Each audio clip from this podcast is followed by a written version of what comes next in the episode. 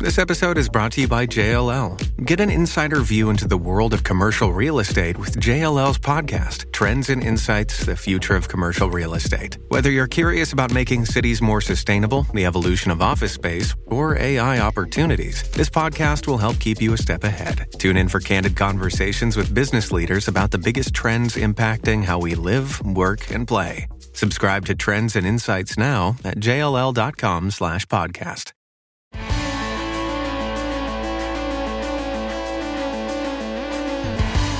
Pod Next. Pod Next. Fala galera, estamos aqui para o episódio 47 do Pod Next. Temos um bocado de coisa para abordar e tô eu aqui, o JP. E nesse momento eu tô aqui enroscado com uma parada que prendeu no meu pé e não tô conseguindo tirar. Mas vai lá, toca aí que eu consigo. salve ouvinte, salve JP. Aqui é Gustavo Rebelo. E Henrique, é um, é dois, é um, dois, Ai, três, vai!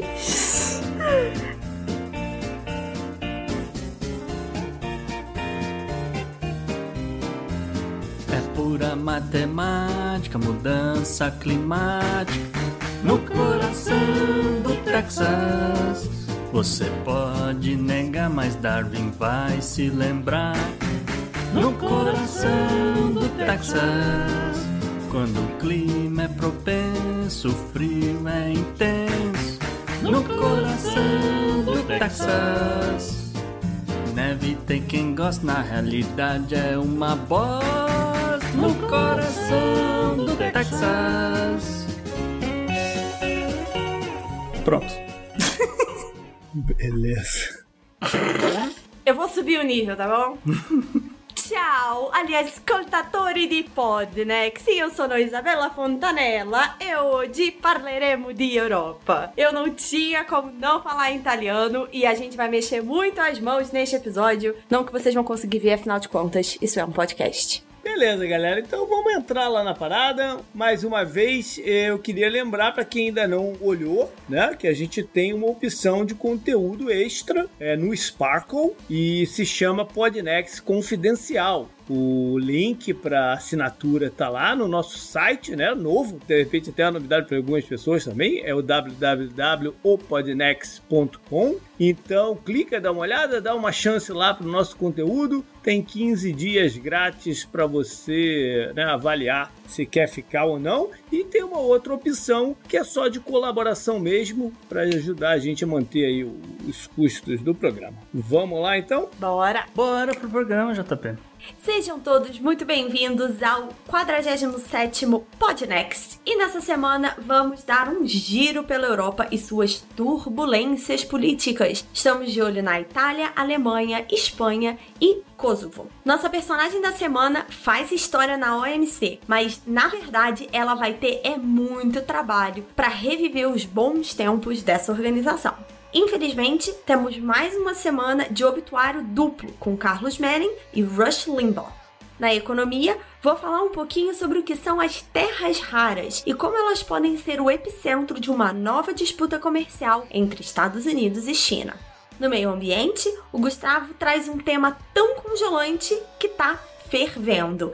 A onda de frio acabou causando uma crise energética no Texas. Vamos discutir como chegamos aqui e onde isso vai parar. E essa semana, alguém de dedos gordos acabou apertando umas teclas erradas lá no escritório do Citibank e veio parar aqui na nossa coluna do Bizarro. Tem agenda histórica com JP e mais uma dica quentinha para vocês. Andiamo al programma.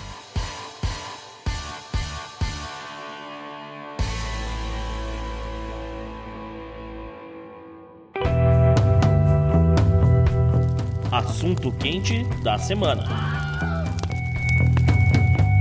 Semana passada a gente ficou pelo continente europeu, mas o foco era mais a Inglaterra e a repercussão neles, né, do Brexit. Hoje a gente vai dar uma passada pelo bloco e quando a gente pensa em Europa, a gente vê né, esse, esse contexto da zona do euro e tudo mais, mas cada país tem também as suas dificuldades, as suas polêmicas, as suas né, crises internas que abalançam ou não o bloco como um todo. Já que a Bela né, gastou o italiano aí, Vamos começar lá pela Terra da Pizza. O que está acontecendo por lá? Pois é, JP. Lá a gente teve a formação de um novo governo. E aí vale rapidinho aqui uma explicação de como é que funciona o sistema político parlamentarista na Itália, tá? Você tem um presidente que, na verdade, é só o chefe de Estado ali, né? Ele é mais uma figura que, na verdade, ele convida pessoas, normalmente os líderes do partido da maioria que tem no Congresso italiano, para formar um governo. É, isso deu errado, porque o antigo primeiro-ministro, que era o Giuseppe Conte, que vinha liderando o país aí desde 2018, foi muito desgastado pela crise da pandemia, e aí ele saiu, e aí, na verdade, ele acabou convidando uma figura de fora da política tradicional para ser o primeiro-ministro, e nessa semana ele conseguiu formar o governo. Então, como é que forma esse governo? Essa pessoa precisa conseguir uma coalizão que forme maioria, ou que seja seja uma minoria que ainda seja maior do que os outros partidos para conseguir passar as coisas no Congresso. É tipo um governo de coalizão que a gente tem aqui no Brasil, só que você é formado por um primeiro-ministro, que o nome bonito é Presidente del Consiglio dei Ministri da República Italiana, e eles passam de tempos em tempos pelo que se chama de voto de confiança. Foi isso, por exemplo, que derrubou a Theresa May lá no, no Reino Unido, né? Então, essa pessoa é colocada frente aos eleitos do parlamento e as pessoas dizem se confiam ou não nele para ser ainda o primeiro-ministro. O que, que, acontece com a Itália, tá? Por que, que a Itália está vivendo essa instabilidade nessa posição de primeiro-ministro? Os governos de coalizão são muito instáveis, especialmente nos últimos anos, quando chegou o movimento Cinque Stelle, que é o movimento Cinco Estrelas. Por quê? É, esse é um partido que foi fundado por um comediante e um empresário das comunicações, e a principal bandeira deles é rechaçar a política tradicional. E aí, a gente viu isso um pouco no Brasil aqui, né? 2016, teve aquela onda ali também disso. E eles ganharam muito apoio de cara é, hoje eles comandam cerca de 30%, desde o começo, né? Desde a primeira eleição, eles vinham ganhando ali uma parcela grande. E, cara, tiveram vários escândalos de corrupção, de tráfico de influência. Nem isso tem reduzido o poder do movimento Cinque Stelle. E só para vocês terem noção de como isso é uma coisa forte, ficou uma coisa muito forte marcada na Itália, é, você vai entrevistar, você lê entrevistas dos, dos eleitores do Cinque Stelle e eles falam assim: ah, eu sei que, que ele pode não ser tão competente, eu sei que é, esse movimento não é de políticos tradicionais, mas eu prefiro pelo menos que seja roubado por uma pessoa nova. É nesse nível o desacreditar da política italiana, né? E Considerando que o Cinque Stelle é o maior partido há alguns anos do parlamento italiano, quando o primeiro-ministro se desgasta com o MC5, né, M5S que eles chamam, é, acaba derrubando os ministros. Então, não tem jeito. Quando Conte saiu, o presidente italiano, que é o Sérgio Mattarella, convidou o Mário Draghi para ser o primeiro-ministro. E aqui vale também um efeito especial de som, né, Gustavo? É, o Mário Draghi também é conhecido como popular Super Mario por conta do que ele fez no Banco Central Europeu, né? Exatamente. E não só lá, tá? E aí o papel que ele teve no Banco Central Europeu e ele já foi diretor do Tesouro Italiano por 10 anos, foi é, líder de Conselho para a Estabilidade Econômica é, na Itália, uma figura muito respeitada por essas coisas de, de tempo de crise, né? Por isso que ele é conhecido como Super Mario essa figura dele e o fato dele não ser o seu político tradicional, ele é um técnico é, muito respeitado. Bom dizer, né? Ele, é, ele tem um doutorado no MIT. Sim, Sim, ele é um economista de formação, né? Não à toa ele foi presidente do Banco Central Europeu.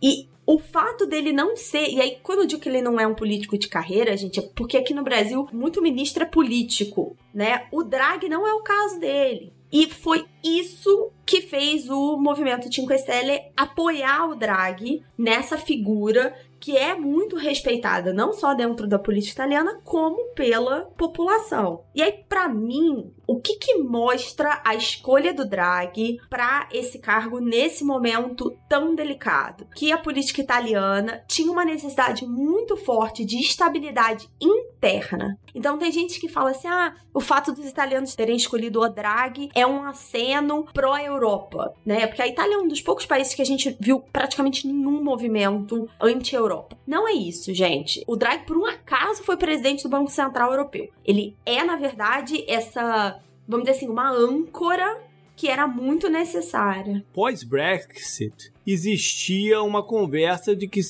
um, um país poderia romper é, em seguida, se isso fosse criar uma tendência, era a Itália. Uhum. Mas é. não avançou, porque eles também eles dependem, cara. Eles, eles não têm como. A Itália, porra. Não... O que foi falado da Itália é que talvez a Itália fosse empurrada para fora, né? Porque ela é, é um dos países cuja economia menos encaixa na lógica do euro. É um país com inflação, não é tem uma economia tão estável não é um país tão industrializado, né? A Itália, se você olha, você tem a parte mais ao norte, mais industrializada, mas não é um país industrializado, não, não você não vê.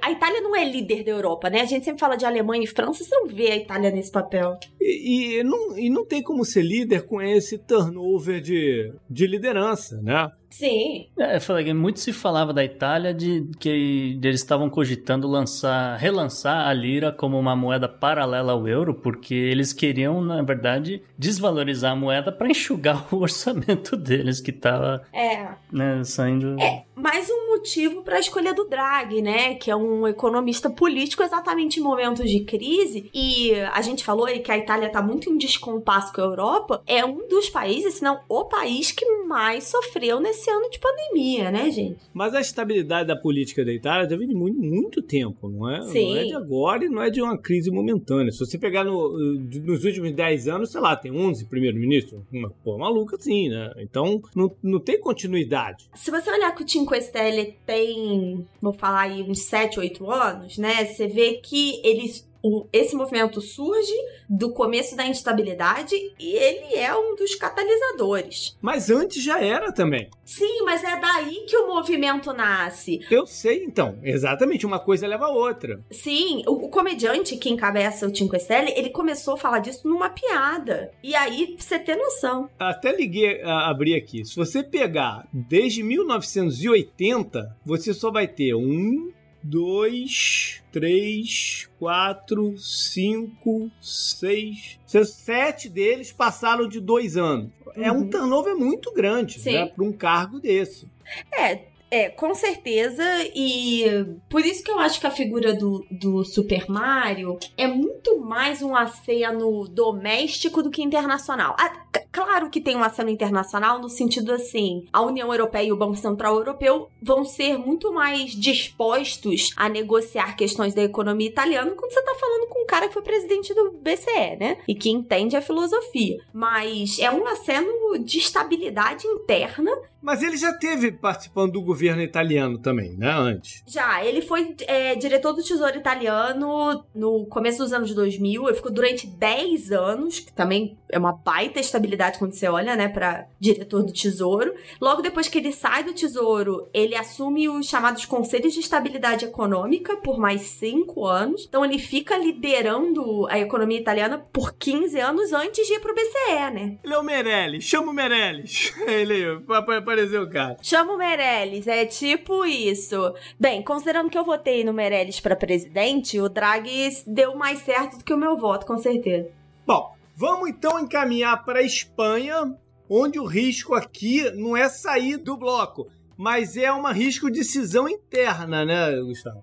Pois é, JP, aqui é uma história curiosa, no mínimo curiosa, que foram as eleições regionais da Catalunha no último domingo, dia 14, né? Pela primeira vez na história, os partidos pró-independência da região conseguiram a maioria no parlamento regional. Foram 74 das 135 cadeiras, ou 51%, né? Assume-se que eles vão formar um bloco, então, portanto, terão direito a 74 dessas cadeiras. O Partido Socialista Catalão, o PSC, coligação PSC-PSOE, ficou em primeiro com 33 cadeiras, só que eh, eles não são a favor da independência da região, tá? Eles são principal, vão ser, né, vão formar o principal bloco de oposição aqui. Agora, a esquerda republicana, ERC, ficou também com 33 cadeiras, só que no desempate eles tiveram menos votos do que o PSC, é coisa do tipo 23% contra 21,3%. É, o partido de centro-direito, Juntos pela Catalunha, ficou com 32 cadeiras, e por fim, o Partido da Unidade Popular, o CUP, é, extrema-esquerda, teve mais nove cadeiras. Esses três partidos, né, o, o ERC, o Juntos e o CUP, eles é, vão formar esse bloco que é a favor da independência da Catalunha. Tá? Só que aí, JP, tem umas peculiaridades aqui na, na situação. Né? Começa que o RC eles são a favor de uma saída, vamos dizer, mais branda, uma saída negociada, com acordo, etc., com o governo espanhol. Eles são liderados pelo Oriel Junqueiras, só que o Oriel, ele foi preso. E nesse exato momento ele está cumprindo o regime semiaberto. Ele dorme na cadeia todos os dias. Esse foi o cara que foi preso quando fugiu pra, pra Suíça? Pra... Não, é, foram. E aí foi preso, não? Não, não, não. Foram várias pessoas é, presas. Ele, esse aqui foi um que realmente se entregou. Tipo, despediu da família. Estou indo com os policiais aqui porque eu tô indo em cana tal, não sei o quê. O cara que você tá pensando é o radical Carlos Puigdemont. É, esse mesmo. É, esse. o Carlos Puigdemont, ele é o principal líder do Juntos juntos, mas separados, né? é, tá, exatamente. Ele foi governador da Catalunha até outubro de 2017 e o vice dele era justamente o Oriol, do outro partido. E aí eles fizeram aquele referendo questionável, no mínimo, né? Porque nunca atingiram ali número razoável da população, né? Eles tiveram acho que até 40 e poucos por cento é, dos eleitores que realmente apareceram para votar. Tipo, não, não foi a galera toda lá votar, né? E é, o referendo dizia que eles iam sair, então, baseado nisso, o cara falou: então tá, é, a gente não faz mais parte da Espanha. Ele deu o golpe. No que ele deu o golpe, obviamente o governo espanhol reagiu, o procurador-geral da Espanha deu voz de prisão pro Carlos Puigdemont e mais nove pessoas. Nosso amigo Oriel, por exemplo, quis se entregar. Só que o, o, o Carlos não, ele deu no pé ele foi para Bruxelas, ele entrou lá como cidadão europeu, posso continuar morando aqui tudo e além de tudo sou refugiado político. Ele lançou campanha para ser ministro do Parlamento Europeu, foi eleito, teve toda uma confusão porque ele não, um, a Espanha faz todo um ritual ali de, de um, uma cerimônia de, de posse para quem vai pro, pro Parlamento Europeu, não sei o que. Só que na Espanha, em Madrid, o cara obviamente não foi pisar em Madrid porque ele é ele encana, né? Então ele ficou lá em Bruxelas, conseguiu um monte de recursos, né? E venceu. E aí o, o judiciário da Espanha falou: ah, quer saber? Vai, então que se dane é, e vai cumprir já que você foi eleito, então você pode fazer parte do Parlamento Europeu e é isso que ele está fazendo hoje. E é, diante disso, né, uh, fica aí uma expectativa do que, que, pode acontecer, né? Porque, como a gente está falando aqui, tem um cara forte no Parlamento Europeu que, obviamente, vai começar a discursar a favor da independência por lá. Então, mas deixa eu te fazer uma pergunta. Esse número de distribuição de votos, assim, entre partidos que né, defendem coisas bem diferentes, eu não sei se ele dá a representação do que, que a população, do que, que, o, que os moradores das cidades, né, da Catalunha realmente querem, entendeu? Porque tá muito para todo lado, isso aí. Pois é, é isso que é, muito, é meio complicado. Tinha vários partidos e aí o voto ficou meio fragmentado, né? Isso acontece quando você tem muito partido e a galera não se junta, né? Fica a dica, Brasil. Sim. E aí, e aí o, o, aconteceu de que essa galera que já trabalhou junto no passado, né? A gente falou aqui, o Carlos e o Oriel, e calhou de um, de um partido menor, que é o CUP, extrema esquerda, super radical, não sei o quê, e que falou: não, tudo bem, eu estou com vocês e isso dá maioria para eles. Se isso significa que eles vão colocar para votar é, é, a possível saída do bloco, se isso e aquilo, não sei. O fato é que muito provavelmente o Oriol vai virar governador da região, né? Ele já foi vice, então ele tem toda, vamos dizer, a força política para isso, para realizar, quem sabe, um novo referendo, né? Agora, quem sabe também uma coisa com mais seriedade, né? Mas e a Europa? A Europa absorveria a Catalunha como membro da. da... Ah, aí é outros 500, né, JP? Aí é. é. uma coisa então, por vez. Cara, então não adianta, não adianta conversar sobre, sobre desmembramento se não tiver já tudo negociado, porque senão tu vai desmembrar e depois vai falar, vamos fazer o quê? Né? Igual tipo Star Wars. O cara, pô, derrota a Estrela da Morte e fala, agora a gente faz o quê? Não, né? não faz nada, Não, né? é mais simples do Pô. que isso, JP. É o, é o Brexit de novo, entendeu? Pois é, e se você pegar o que aconteceu no Brexit, se isso for para uma votação popular, é muito provavelmente que votem para separar, porque você vai ter um turn, é, é- é a mesma história do- dos últimos anos, você vai ter um turnout muito maior para um tema que mexe com a paixão do- da pessoa do que o- pela razão. Então, se isso for para uma votação popular, isso passa, entendeu? Agora vai fazer o que depois? É, é não, não sei se passa, JP, aí que tava. A gente não teve um referendo de verdade ainda pra falar esse tipo de coisa. E a última Ah, com a- Com a pesquisa. campanha bem feita, com a campanha bem feita, É, com o Cambridge cuidado. ali, passa. Não, passa. cuidado, porque a última pesquisa que saiu, né, eh, recente, sobre a questão da independência da Catalunha, deu que 47,7% seria contra a independência, entendeu? Ok. Tem ali é, uns 8% de indecisos. De repente, pode. Realmente você tem razão. Mas Pode... é o que eu tô falando. O turnout de quem aparece pra votar é muito maior dentro dos, sei lá, 43% que são a favor do que dos 47 contra. É isso que eu tô falando, entendeu? Então uma campanha bem feita leva a isso. Tem dois pontos aqui que eu acho que a gente também precisa apontar, que é o seguinte: levar esse referendo pra acontecer em si próprio já é um desafio. Exato. é. Essa Sim. semana houve uma decisão de uma corte de Madrid de prender um cara da Catalunha, não vou lembrar o nome dele agora, porque ele falou mal da família real e defendeu a separação. Então, só isso já é desgastante. E segundo, eu queria apontar aqui uma ironia, que é o seguinte: a Espanha fica ao lado da China toda vez que há discussões sobre Hong Kong e Taiwan, porque se ela defende o direito de autodeterminação desses povos, ela tem que proteger a Catalunha também. Então é muito curioso quando você vê isso. É, o País Basco, muito Exato. mais, né? Uhum. O País Basco, é, se você tivesse. Se a gente olhar. É porque não é tão relevante economicamente quando a gente olha pra Barcelona, por exemplo. Sim. Mas o País Basco, se você botasse um referendo, cara, ia ser tipo Escócia, 80%, ia ser massacrante. Como a gente falou, são dois partidos de esquerda e um é, centro-direita. Porque aqui é uma questão de. é, mais- não é tão uma questão econômica, mas uma questão de costumes mesmo. Uma questão de liberalismo contra conservadorismo. né? Obviamente que Madrid, a corte, questões religiosas, questões de aborto, etc., que são muito fortes na, na, na Espanha pelo lado de Madrid, pelo lado conservador. E obviamente que a Catalunha é mais liberal, é, né, a favor de aborto, a favor de várias outras coisas. Então tem um pouco esse lado do social, do costumes, etc., que é o que pesa para a independência. Eu acho que tem um outro gancho nisso que o Gustavo falou, que é o seguinte: é não só o lado madrilenho ali é mais conservador, como é muito mais vinculado à família real. A família real espanhola não é uma unanimidade quando você vê, por exemplo, no- na Inglaterra. Sim. Né, que você pode até ter gente que não gosta tanto, mas nem é assunto a possibilidade de acabar com a monarquia na Inglaterra, que na Espanha tem tido muito escândalo Bota os ultimamente. caras na guilhotina e vamos em frente. Ai, meu Agora, o- Deus. o- a- só tem uma coisa importante aqui. Só tem uma coisa importante aqui dessa história. Se separar, o Barcelona joga o campeonato espanhol ou tá fora? Pois é, tem isso que eh, ninguém sabe. Essa é, a porque única, essa é a única questão importante aqui dessa porra toda. É a velha coisa, é a velha coisa. Não, a gente quer sair aqui do bloco, mas a gente quer continuar com todas as vantagens. É. né? Quer continuar jogando a Champions, quer continuar Ô, jogando. JP,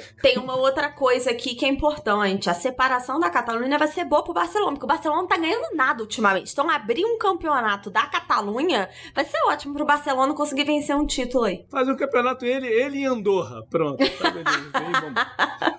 Olha só, agora a gente vai encaminhar para né, o país que meio que conduz a história toda da, da Europa hoje em dia, que é a Alemanha. E lá a questão também é política interna e é sucessão. E assim, JP, a sucessão da Alemanha pode ter um impacto incrível na Europa. Então, assim, a gente já falou um pouquinho da novela de sucessão da Merkel. Então, há cerca de dois anos atrás, a gente teve a AKK, né, que era a candidata da Merkel para assumir o posto dela. Então, qual foi a ideia? Que ela passasse o cargo de liderança do CDU, que é o partido central, que é o partido da Merkel, para a AKK. E aí, essa transição seria muito mais suave, porque elas têm estilos muito parecidos. Você, ela continuaria, a Merkel terminaria o mandato dela e aí não precisaria passar pelo que a gente está passando na Alemanha agora. Então, vamos esclarecer uma coisa aqui. O CDU é o partido central da coalizão desde o começo do governo Merkel e hoje essa coalizão é feita com o Partido Verde, que tem tendências mais à esquerda. Mas a Merkel é conhecida pelo centrismo dela, né? Ela é muito centralizada no sentido do aspecto político e o jeito dela comandar não só a Alemanha, mas consequentemente a Europa, que tem essa coisa de você ter sempre, é, não necessariamente uma unanimidade, mas de fazer as partes coordenarem, concordarem, negociarem, é é a chave dessa estabilidade alemã e essa chave pode estar na Merkel e não no partido, não na colisão e talvez não nem na Alemanha. E aí é, a gente começa a falar de algumas coisas importantes que são os candidatos e as crises que a gente tem visto aí. Então, primeira observação curiosa é o seguinte: a Merkel angariou nos últimos anos é, muitas figuras que eram contrárias a elas e ela angariou muito o voto das mulheres que na Alemanha tem uma tendência mais à esquerda. Então, eram eleitoras é,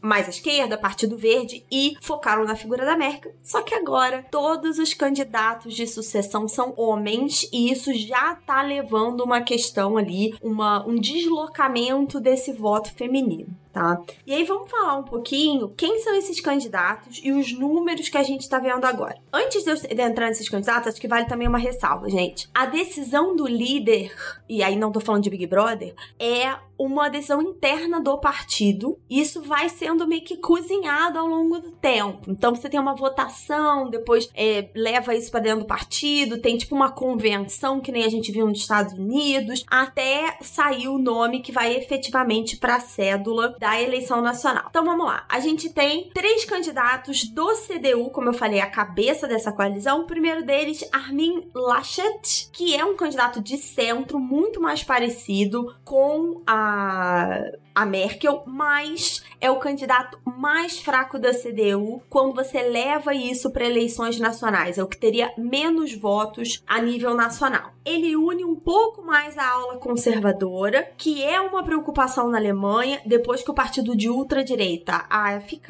ganhou 10% dos votos na última eleição. A gente tem o Norbert Hotgen, que aí já tem uma característica mais progressista e aí, consequentemente, espanta essa aula conservadora. E ele faz exatamente o oposto do Laschet, né? Ele conseguiria, talvez, espantar, aumentar os partidos de direita. A gente tem o Friedrich Merz, que perdeu a liderança para a Kaká em. A Kaká foi um nome muito engraçado, né, gente? Para candidata da Merkel em 2018. Ele é um conservador linha dura. Ele era grande rival da Merkel no começo, mas acabou se aliando a ela. E aí, o curioso é que ele é o candidato mais forte da CDU na nível nacional, mas é o que pode empurrar mais eleitores, tanto mulheres quanto liberais, para o Partido Verde e pode desestabilizar a coalizão que existe hoje. Uhum. E aí, a gente tem duas figuras correndo por fora. Porque o CDU, na verdade, é o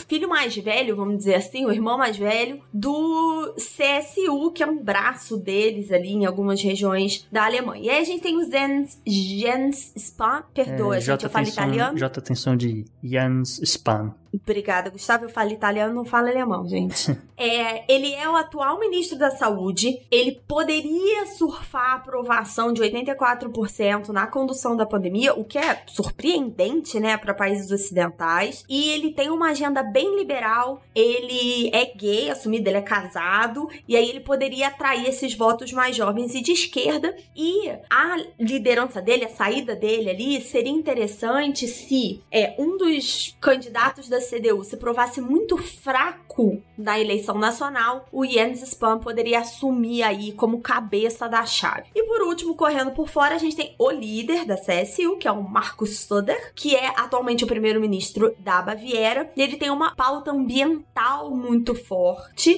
e, curiosamente, quando foi feita uma pesquisa entre os associados do partido, ele é o preferido interno, mas não foram rodadas muitas simulações com ele a nível nacional. A Merkel já se posicionou, não? Quem ela vai apoiar? Cara, eu acho que a Merkel não vai se posicionar. Não vai deixar, vai deixar correr? Eu acho que vai deixar correr. A gente já sabe que dá merda Pois é. quando deixa correr. Eu acho né? que ela vai deixar correr porque a tentativa dela falhou. A candidata dela não emplacou. Na verdade, emplacou, né? Ela foi líder por pouco mais de um ano. E aí o que que aconteceu? Teve uma líder, teve uma aliança da CDU com um partido de ultradireita numa região da Alemanha, e aí ela teve um posicionamento muito esquisito que desgastou ela muito rápido e aí ela é, step down, né? Ela saiu do, do posto, pediu pra sair do posto de líder. Então, acho que a grande aposta dela era essa transição que não, não rolou.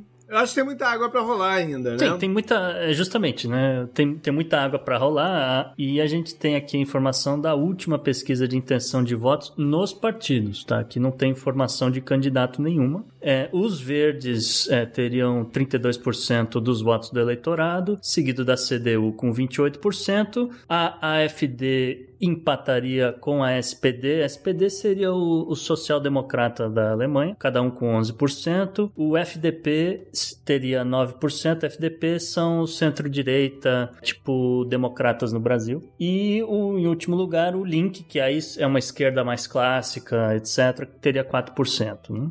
E acho que vale um comentário aqui curioso, que é o seguinte: a Alemanha estava sendo meio imune a essa pressão dos extremos políticos que a gente viu em vários países ultimamente. A gente viu Brasil, viu é, Estados Unidos, a gente viu um pouco disso na França com a Marine Le Pen chegando no segundo turno. E a, a Alemanha estava imune porque é a Merkel, né? A Alemanha é a Merkel, a política é, alemã é a figura da Angela Merkel. E aí, quando você puxa essa intenção de voto, você vê os verdes aumentando, o AFK, a AFD, que é a ultradireita, aumentando, e você vê os partidos de centro sendo esmagados. E aí, eu quero ver, porque o circo tá pegando fogo na França, né? A gente já falou aqui do Macron, já falou o quanto a Marine Le Pen tá ganhando espaço, e eu quero ver esse circo pegar fogo aí na Alemanha, o que, que, que impacto minha- isso vai ter a nível europeu. Não vai porque em algum momento a a Merkel vai fazer o acordo aí do, do- dos caras e não vai pegar. Não, e coligação verde e CDU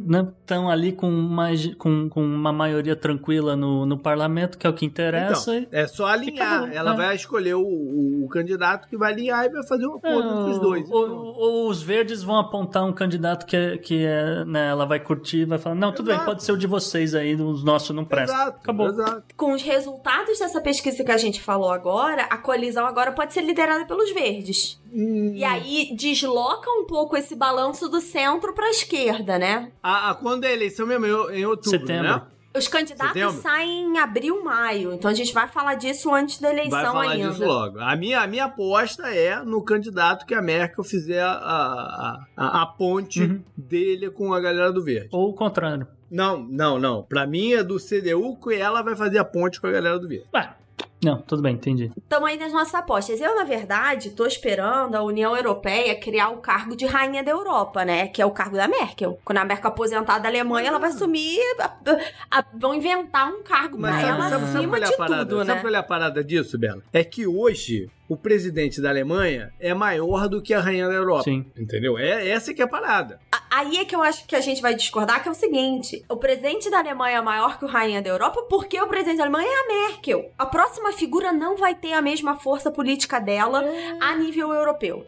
Até porque a gente nem falou disso, gente. Os principais candidatos, especialmente os linhas duras, né, mais à direita, mais conservadores, são críticos da política imigratória da Merkel, que é um, um quesito muito delicado da Europa. Não, em termos de, de liderança da Europa, eu ainda vou continuar com a minha Ursula von der Leyen no Parlamento Europeu, porque essa mulher é muito forte, viu? Eu ainda acho que ela vai, vai causar na União Europeia em si. Já na Alemanha, Vamos aí é outro papo. Claramente a Alemanha vai voltar pra pauta, gente, porque é uma peça bem importante nesse xadrez aí político todo.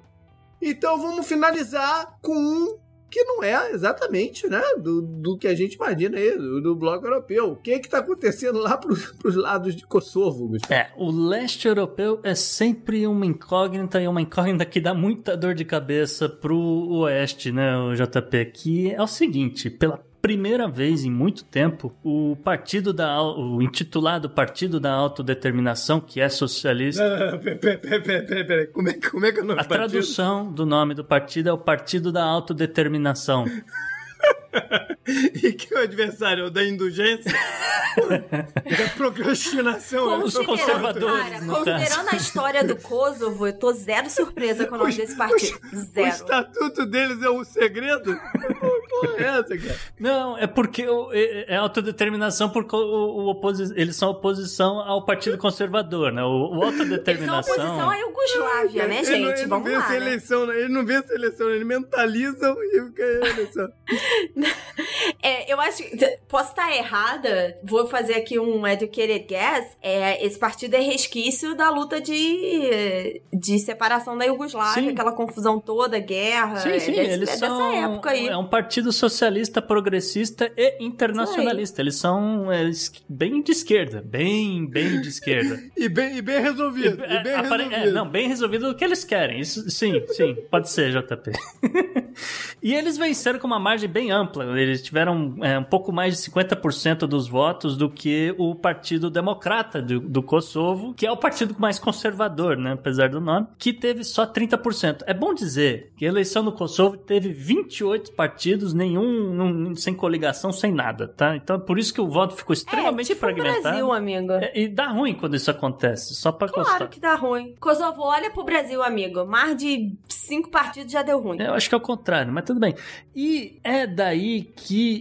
o, existe uma possibilidade muito grande do, do Partido da Autodeterminação mandar no parlamento do Kosovo sem aliança, tá? Eles ainda estão contando voto. Provavelmente eles vão precisar, assim, de uma ou duas cadeiras de algum partido menor, como a gente falou, tem 28. É muito provável que essa uma ou duas cadeiras que eles consigam seja de alguém de etnia sérvia, tá? É justamente para dizer que eles estão equilibrando e levando os sérvios em consideração Olha esse histórico barril de pólvora, hein? é, não, mas é que é, realmente o, o- E aí que eu ia falar, o líder do, do Partido da Autodeterminação, o Albin Kurti, ele meio que tem no, né, ele, um respeito pelos sérvios que moram no Kosovo. Palavras dele. Não sei se de fato ele faz isso, mas as palavras dele. Ainda, obviamente, falta uma eleição né, presidencial no, no, no país e que muito provavelmente vai vir também desse partido, porque né, essa galera votou em peso. Agora, tem uma, algumas peculiaridades. Por que, que tanta gente votou nesse partido? Começa pelo o plano de vacinação, porque né, o partido de esquerda realmente colocou na mesa um plano para, olha, a gente vai comprar vacinas, mas a gente não vai comprar vacina da Sérvia, que a Sérvia tá comprando Ah. vacina da Rússia e da China, a gente não quer vacina Ó o da Hans. Rússia e da China, a gente quer A- Eu não a quero virar mas- um urso, gente. Mas peraí, peraí. A Sérvia, a Sérvia o quê? Peraí, peraí, não tô entendendo. A China e a Rússia não venderiam direto pra eles, vendem pra Sérvia, pra Sérvia vender pra eles? Mais ou menos isso. O, o Kosovo não tem vacinas hoje, tá? É um dos países. Tem, tem 130 países que não tem nenhuma vacina, o Kosovo é um ok, deles. mas é, eles não podem negociar com... Eu não tô entendendo isso. Eles têm que negociar com a Sérvia por Não, quê? porque eles não vão comprar igual do, o que os sérvios estão comprando, JP. Exatamente. É uma parada de rivalidade, não, não. entendeu? Então, não, tudo bem. Então vamos deixar claro que não é que, ele, não é que eles estão comprando da Sérvia. É que existia uma possibilidade pela proximidade, pela logística, pelo. Na, Da os sobra, vender a sobra pra eles. É. É, entendeu? É, com, existe um certo medo disso daí. Eles falam: não, a gente vai comprar direto da Pfizer, a gente vai comprar direto da Moderna, etc. Não vamos fazer outra parada. Eu faço uma leitura ainda diferente, tá? De novo, acho que tem o histórico aí dessa região é muito complicada. É uma tentativa de romper, falando, ah, é, Sim. a Sérvia comprou vacina da China e da Rússia, tá se aproximando aí do Oriente, vamos dizer assim. Eu não quero, eu quero mostrar que eu sou completamente diferente. Sim, sim. Alinhado ao bloco europeu. Exatamente, assim, não que a gente ache que o Kosovo um dia vai ser país da União Europeia, né, mas gente, mas de novo é demonstração, né? É aí que tá, eu ia chegar lá, porque justamente uma das promessas do nosso amigo o, o Albin Kurti é um pedido formal de entrada do Kosovo no bloco europeu, só que já se sabe há muito tempo que a União Europeia exige que o Kosovo meio que tenta se entender com a Sérvia, né? Meio que tem ali um, pelo menos um acordo ali de camaradas, etc. Falar, a gente não vai mais se matar, alguma coisa assim. Depois de quantos genocídios mesmo? Quatro for- é, oficiais, oficialmente quatro.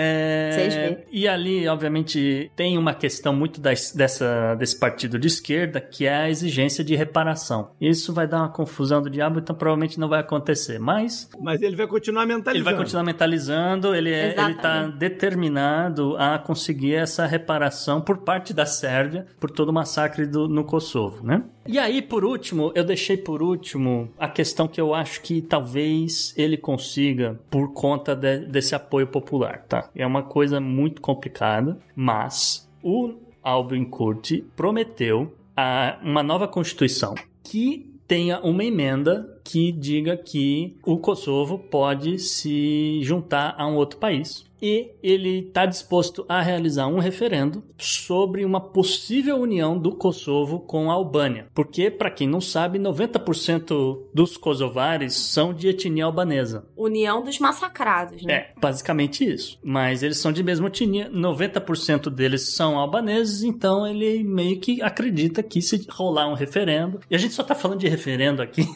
nesse programa até agora, porque ele acha que pode dar certo, só que aqui é um, um referendo pra galera entrar para um outro país, né? Não é uma, uma saída em si. Mas, de qualquer forma, vai dar muito pano pra manga. Seria uma, uma aliança? Não, não, não. Ou seria uma integração pedido, dos países? Pedido de integração. Então, o, eles fariam um referendo na Albânia, né? Teria que combinar com os albaneses, né? E teria que combinar com os kosovares. Olha, a gente quer fazer parte do mesmo país? Ok. Não, você quer fazer parte daqui? Não, não quero. Ah, então não vai rolar, entendeu? A Albânia que também não é, no momento também não é da... da, da não, não é.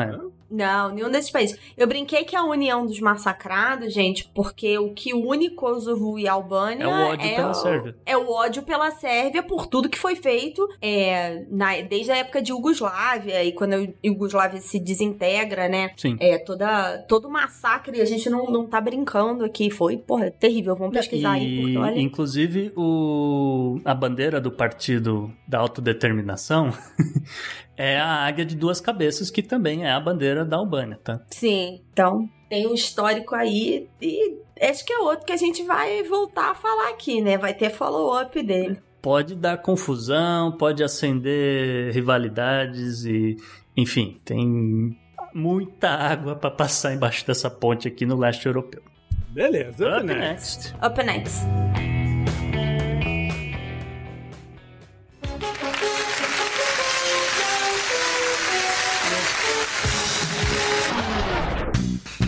E Isa, a personalidade da semana é da Organização Mundial do Comércio, é isso? Exatamente, é mais uma referência de futebol aí. Ela fez um hat-trick de novidades e a gente tá falando da doutora Okonjo Iweala, que vai ser a primeira mulher, a primeira africana e a primeira cidadã americana a liderar a OMC. Aí você pode achar meio confuso, né? Como é que ela é a primeira africana e primeira cidadã americana? Ela é nigeriana, né, de nascimento, mas ela tem é, cidadania americana por morar muito tempo na região de Washington, D.C. E ela tá chegando aí no cargo da OMC para substituir o brasileiro Roberto Azevedo, que acabou encerrando seu mandato um ano antes do previsto como secretário-geral. Então, ele pediu, né? Talvez porque o governo brasileiro nunca ter feito um telefonema para ele, né? Mas tudo bem. É, ele era uma figura já reconhecida na OMC e, e o, a presidência dele é anterior ao governo do Bolsonaro, né? Mas ele pediu para sair ano passado, teve ali um acordo interno de que os, a equipe de apoio dele ficaria para ajudar na transição, mas também tem um pouco aí de cansaço, né? Ele é diplomata de carreira e já tá há um tempo aí nessa coisa de organizações internacionais. Mas vamos focar aqui na doutora Okonjo Iweala, eu tenho que falar devagar porque o nome dela é Com difícil certeza. de falar.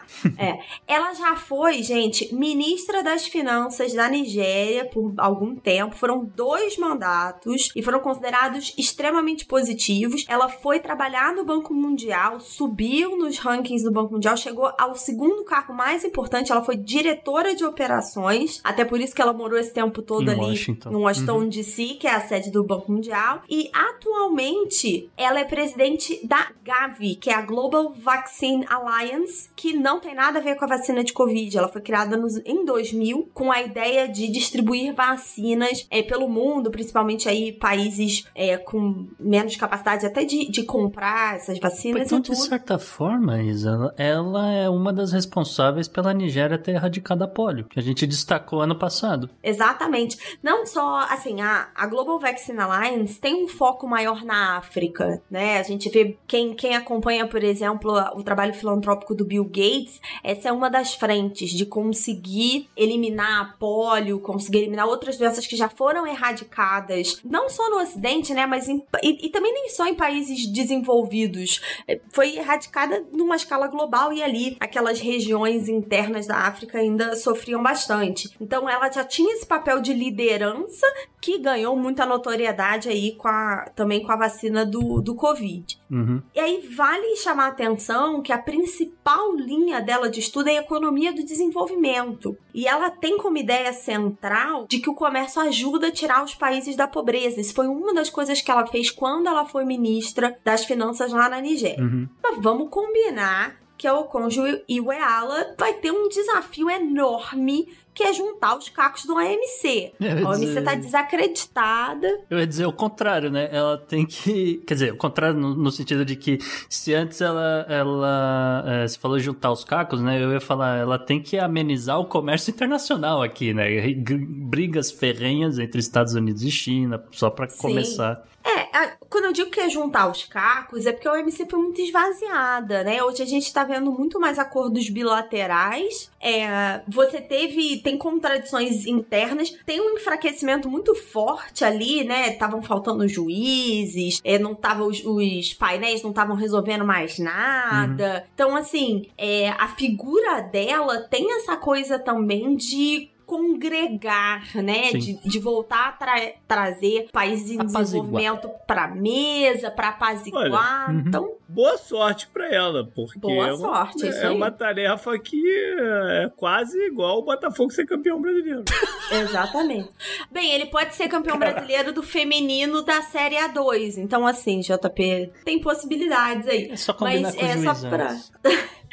É, nem assim, o Botafogo tá ganhando nem assim. O que, sabe? no caso do, É. o que no caso da OMC é possível você combinar com o juiz antes também. Pois é, mas só pra fechar aqui, o mandato dela é de quatro anos, renovável, e a gente também vai ficar de olho é, até no que, que o governo Biden vai fazer, né? Se ele vai continuar favorecendo acordos bilaterais ou se ele vai voltar às mesas de negociação da OMC. Up next. Up next.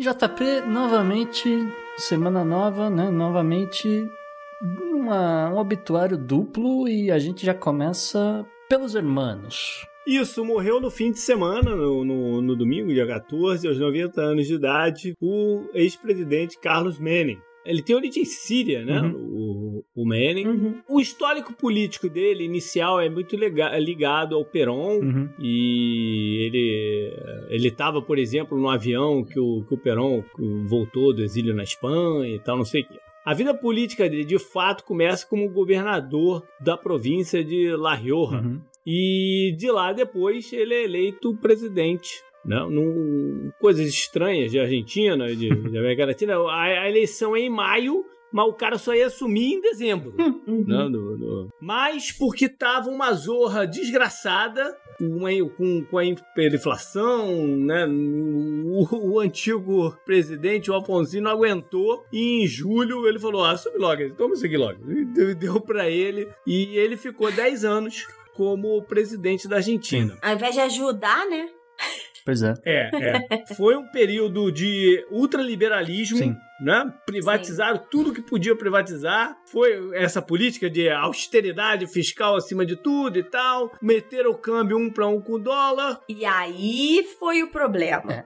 Tudo é um problema. Tudo, tudo é um problema. O, o arrocho fiscal, a privatização era a cartilha do FMI. A gente já está falando de anos 2000. Isso é a cartilha FMI daqueles tempos. Agora, o câmbio de um para um do peso com o dólar, gente, pode puxar aí na história. Todas as vezes que o governo argentino resolve mexer no câmbio um para um, Se prepara que vem crise na Argentina. Ah, a crise argentina é eterna. Mas Sim. enfim, o...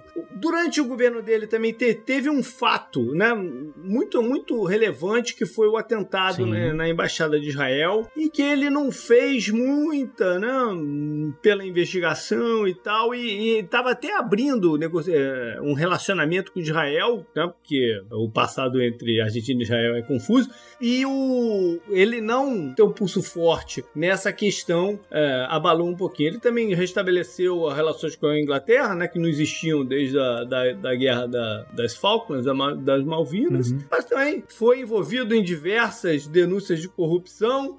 Teve mandato de prisão, fugiu para o Chile, né? Era um, era um esquema de, de, de venda ilegal de armas para o Equador, para a Croácia Sim. e tal. Volta para Argentina quando, né? Depois de um acordão lá todo, melhorou a situação legal Pra dele. não ser E preso. ele acaba se. É, pois é. E ele acaba se elegendo é, como senador de volta lá na província de La Riola e estava nesse cargo desde 2005. Coisas também de América Latina, né? Essa coisa de que o cara não, não, não pode sair da, da, da parada, né? O, o sistema político dos Estados Unidos tem um monte de merda. Um monte de Uhum. merda. Mas esse negócio do presidente não poder ser eleito nem mais síndico do prédio é uma coisa. Maravilhosa. Muito- muito certa. também. Uhum. Porque o cara tem tanto, tem tanto soft power, tem, tem tanta influência, que ele atrapalha em qualquer posição que ele tiver. É, e aqui. Entendeu? Ele atrapalha. E aqui é complicadíssimo, né? Porque, como você falou, ele pegou o país quebrado, ele realizou uma série de privatizações, ele fez um monte de coisa, etc.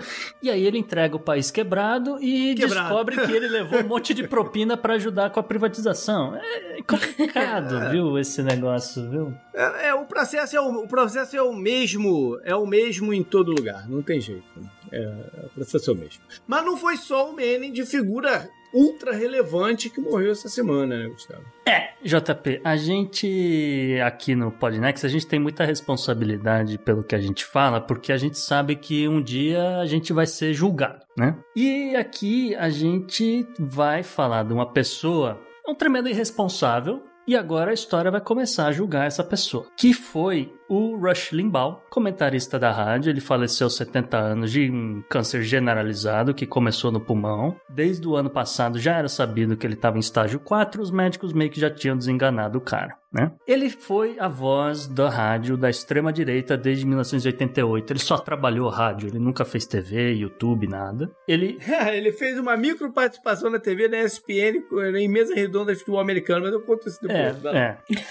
Ele tinha 15,5 milhões de ouvintes todas as semanas, um programa que ele realizava mais ou menos na hora do almoço e tinha aproximadamente 3 horas de duração. É basicamente ele pegava a audiência ali que chegava em casa de um trabalho, né, vamos dizer, trabalho de pouca qualificação, ali só de algumas horas, para quem trabalhava de manhã, por exemplo, chegava em casa para almoçar e tal, e ouvia o cara. E é daí tudo que começa essa onda que combinou com Donald Trump sendo eleito, né? E obviamente que combinou justamente em 2021 com toda aquela que aconteceu no dia 6 na Casa Branca, né? É daí que vem isso tudo. E aqui a gente fez uma lista, fiz uma pesquisa, coloquei alguns lá no meu Twitter, mas tem aqui, é bom listar para as pessoas, vamos dizer assim, as, os, as notícias falsas que Rush Limbaugh propagava. Começa que ele era um grande defensor do cigarro, que o cigarro não causava câncer. Ele morreu de quê mesmo? Vamos só lembrar? E ele era fumante. Ele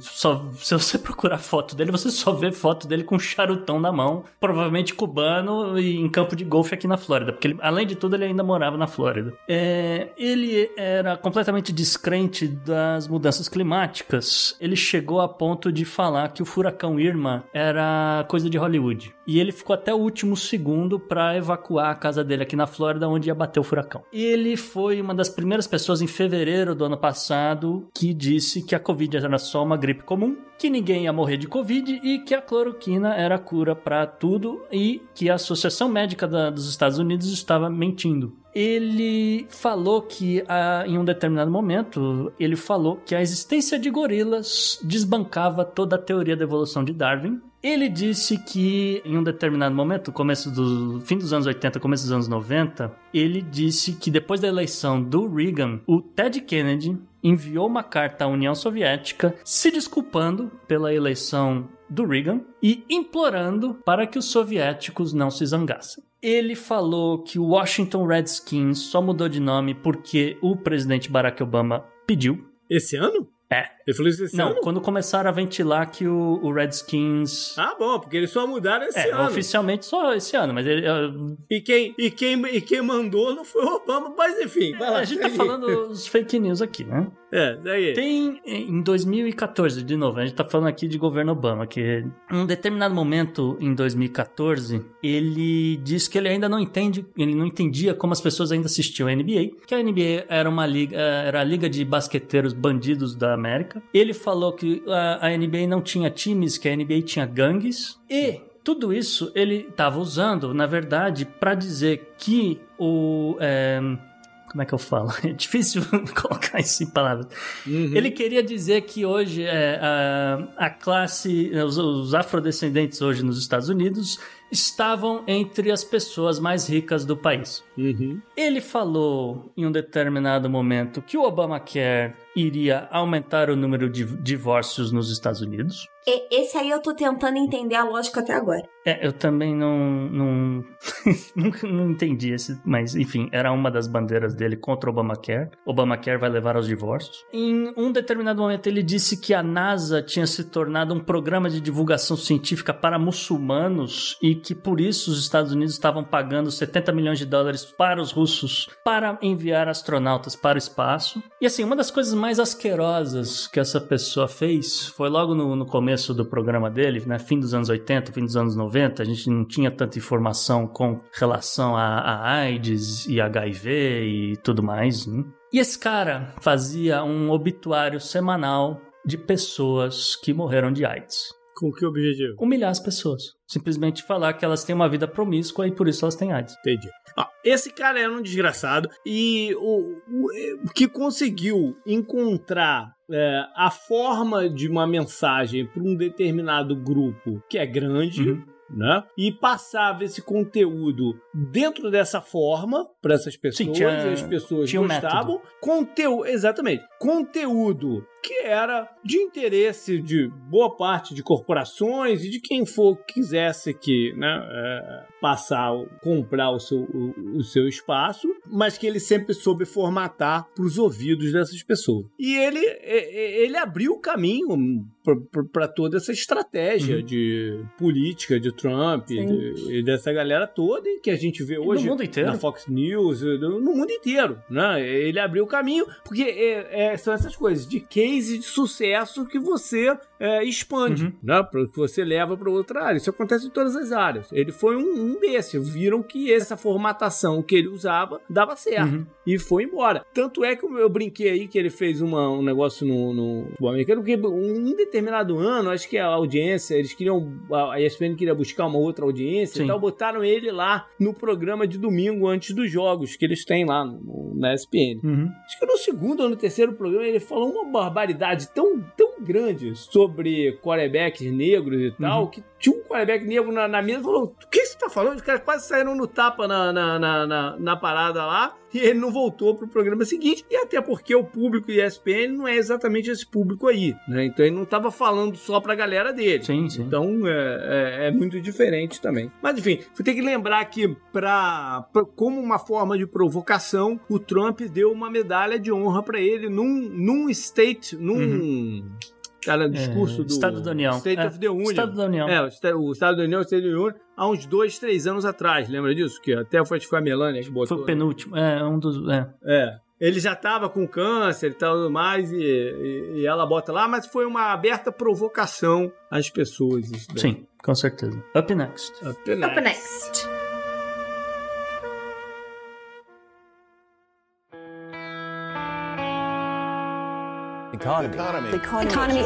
Economia mundial. Tá vendo? Então, na parte de economia, vamos para um desenro... mais um capítulo aí da briga Estados Unidos e China. Exatamente, JP. Você gosta tanto de falar aí do 5G, né? De, de como a leitura do 5G influenciou aí essa disputa e a gente pode ter um novo produto aí nesse centro, no cerne da confusão, que são as terras raras. E aí a gente já tinha comentado aqui no Podnext que a chegada do governo Biden provavelmente não ia significar mudanças drásticas na questão comercial com a China, mas esse tema aí tá com uma importância crescente, tá chamando muito atenção é, a, a questão da, do comércio de terras raras por alguns motivos. Então vamos lá, para quem não conhece, é, eles são terras raras, é um nome dado a um grupo de 17 elementos da tabela periódica. Então, se você lembra das suas aulas de química aí, galera, lembra aquelas linhas inferiores que a gente, o professor mandava a gente ignorar porque eles não cabiam exatamente ali no que a gente entendia? Então, exatamente, uma daquelas linhas chama terras raras. Eu nunca mais esqueci. Meu professor falava, ah, esse aqui, esses. esses Ninguém pede é, elementos. é, esses elementos aqui fogem um pouco à regra, não precisa estudar. É, é isso, gente. Mas então a gente traz aqui para vocês aula de química que vocês não tiveram. São elementos que são metais, né, em sua maioria, e são utilizados em praticamente tudo da indústria tecnológica. Então, é chip, computador, bateria recarregável. Elon Musk depende disso para vender seu Tesla e é, especialmente na produção de aviões de caça. Só para vocês terem noção, é, o avião de caça, né, o avião de guerra americano mais famoso, necessita de 417 quilos de terras raras para funcionar. Onde é que tá o problema? A China é a maior produtora e exportadora do mundo, controlando cerca de 80% do mercado mundial, e os Estados Unidos são dependentes dos chineses. É só para um parênteses, é, 80% uhum. do mercado mundial, mas não necessariamente necessariamente isso tudo está na China, né? A China tem os investimentos dela na África, que é outro lugar que você encontra vários desses outros metais. A Tanzânia, por exemplo. Mais ou menos. É, Gu, a, a questão é a seguinte: quando você vai puxar metal por metal, você tem outros países que lideram, uhum. né? Então, tem o Brasil lidera um, Chile tem outro, Austrália e tudo mais. Quando você olha o volume de comércio, assim. aí tem essa questão que, que passa pela China. É, onde é que tá o problema aí? Por que os Estados Unidos são tão dependentes? Se você houve um estudo, os Estados Unidos têm no território americano 16 dos 17 elementos de terras raras. O problema é que a extração não só é cara, mas tem regras ambientais. Ele, ele é muito custoso ambientalmente, né, Gustavo? Isso, Isa. Tem que explicar que esses metais, eles não estão. Não, não existe um veio, que, como existe um veio de ouro, que você né, cava um buraco, ah, achei aqui, então imagino que deve ter um monte né, de ouro para lá. Não. Eles estão misturados e agregados a um monte de outras substâncias do solo. Então, o que acontece é que muitas vezes você tem que cavar ou você inunda uma área com os produtos químicos para você isolar esse negócio. O que acaba sendo sujeira acaba afundando, o que interessa flutua e eles pegam o que interessa. E obviamente que isso é extremamente poluente para o solo. Isso aí pode acontecer uma lixiviação e parar num lençol freático. Tem um milhão de problemas ligados à extração de terras raras. Pois é, e aí a obviedade é que as leis ambientais na China são infinitamente mais lenientes que nos Estados Unidos. Então a produção é maior e mais barata. Então não é que os Estados Unidos não tenha. Não pergunte sobre certificação de produtos orgânicos da China. é. Pois é. Não pergunte. Então, onde é que tá aí o, a encruzilhada, vamos dizer assim? A China tem feito análises e movimentações para tentar bloquear a exportação de terras raras para os Estados Unidos e para a Europa e dessa forma teria um impacto muito forte em várias indústrias e especialmente a ideia chinesa é tentar atacar a produção de máquinas, caças na indústria de aerodefesa. Então, fontes, né, a notícia dessa semana sugeriria que o governo chinês fez uma pesquisa ativa para entender como possíveis restrições impactariam essas indústrias estratégicas americanas e europeias e também o quão rápido esses países conseguiriam restabelecer o seu fluxo de terras raras com outras fontes, com outros países. Só que aí vem o ponto curioso do processo, tá? A China já tentou um movimento parecido com isso de restrição no começo de, da década de 2010, quando ela controlava 95% aumento do comércio. A principal consequência foi o aumento da produção de terras raras em outras partes do mundo. Então a gente viu minas que estavam fechadas nos Estados Unidos sendo reabertas, da mesma forma como o Gustavo falou que a China foi investir em países africanos, o Japão investiu em indústrias na Austrália, em outros países também que faziam a produção, e aí em 10 anos a dominância chinesa desse comércio caiu 25%. É aquela coisa do, do comércio, né, Isa? Bom, vocês precisam de terras raras. Ah, você precisa muito aqui desse meu produto químico aqui. Ah, então eu vou colocar uma fábrica de produto químico aí no meio da África e vou fornecer para todo mundo, entendeu? Uma coisa puxando a outra. E também, assim, o gargalo, né, tem uma movimentação parecida com o que a gente viu com a OPEP nos anos 70, Isso. né? É. No sentido que quando você tem um monopólio, um controle muito forte de qualquer commodity, qualquer produto, se o pessoal cria um gargalo, os países vão se mexer, né? Só que aí a gente tem um outro ponto, né, que é a restrição de venda desse material para a indústria americana é um tiro no pé, porque a indústria tecnológica chinesa que usa esses materiais tem como principais clientes os Estados Unidos. E aí, fica se pensando, né, o que, que, poderia ser feito daí? Depende, né? Porque como você falou, venda de armamentos, né, Isa, venda de jatos e não sei o que, a China vende para quem ela quiser também, né? Tem esse mercado particular. Não, de jatos não, não, não. De jato, de jato é um exemplo. Mas se você for falar de celular e chip é outra coisa. Não, celular também não, é, é outra coisa. A parada é que isso daqui, na verdade, é só desespero de causa da China, porque já viu que se lascou no 5G. E aí tá tentando reverter alguma coisa em algum lugar, mas isso aqui é só é só para é aquilo que eu falei, não sei se foi no programa passado ou no anterior, que são coisas que você coloca na mesa como mais um adendo. Eu tenho isso aqui também, né? E, e aí vai se consolidar no vai ter que haver um acordo Estados Unidos e China ou em 2021 ou, ou próximo. Isso aqui é mais um item na, na pauta de negociação. Pois uma lista é. do, do, que um tem e o outro tem para dar força na conversa. Pois é, JP, mas tem, vamos dizer assim, um rabo ainda nessa história, né? Porque se a gente viu que tem como você ter produção de terras raras em outras partes do mundo, vários produtos secundários dessas terras raras, que é super imãs, né? Eles são feitos sob medida. Uhum. E nos últimos anos, desde 2010, a China veio se especializando nessa produção dos produtos. Então, ela pode não ser a produtora do semicondutor, né, do ultracondutor, mas ela é a, o país que produz o imã que vai chegar nesse ponto. E aí, essas ligas metálicas, esses imãs, aí sim a China tem um domínio que nenhuma outra parte do mundo tem. E aí, se o golpe vier via esses produtos, ele é muito mais preciso, ele vai atacar atacar muito mais no nervo e os outros países não têm para onde correr. Então, a gente tem aí um, um, um, dilema chinês de venda, né, desses produtos, mas ao mesmo tempo de um controle muito forte. Up next. Up next. Up next.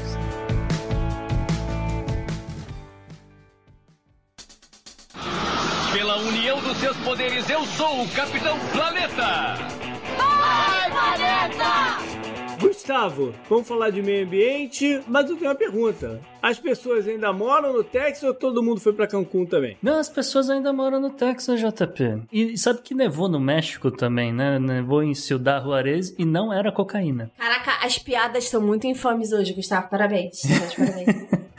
Mas, é, falando sério, vamos lembrar que o, o, ouvinte, ou quem chegou um pouco mais tarde e, e não lembra mais dessa história, que foi o seguinte: desde o fim de semana, o Texas teve um, condições únicas na sua história de clima. E absolutamente todas as 254 municipais do estado entraram em alerta de frio intenso, neve e que mais vocês imaginarem. A maioria dessas municipalidades teve pelo menos uns 15 centímetros de neve, tá? Dallas, no norte, por exemplo, teve seus 15 centímetros de neve e chegou a registrar menos 18 graus Celsius, a temperatura mais baixa dos últimos 72 anos. Houston, ao sul, foi só menos 10. E assim, fez frio pra caramba, nevou pra caramba, é o resumo dessa história, tá? Esses foram os fatos do clima. Só que isso tudo começou a levar a várias crises. Começando pela mais a mais evidente, que foi a crise energética. Em um determinado momento no fim de semana, começou a ocorrer vários apagões e chegou a afetar até 4 milhões de pessoas, tá? Ainda hoje, 2 milhões, o dia da gravação, ainda hoje temos 2 milhões de pessoas completamente no escuro, sem calefação em casa e sem, né, obviamente sem energia, sem geladeira, mas também geladeira você bota as coisas lá de fora da casa, mas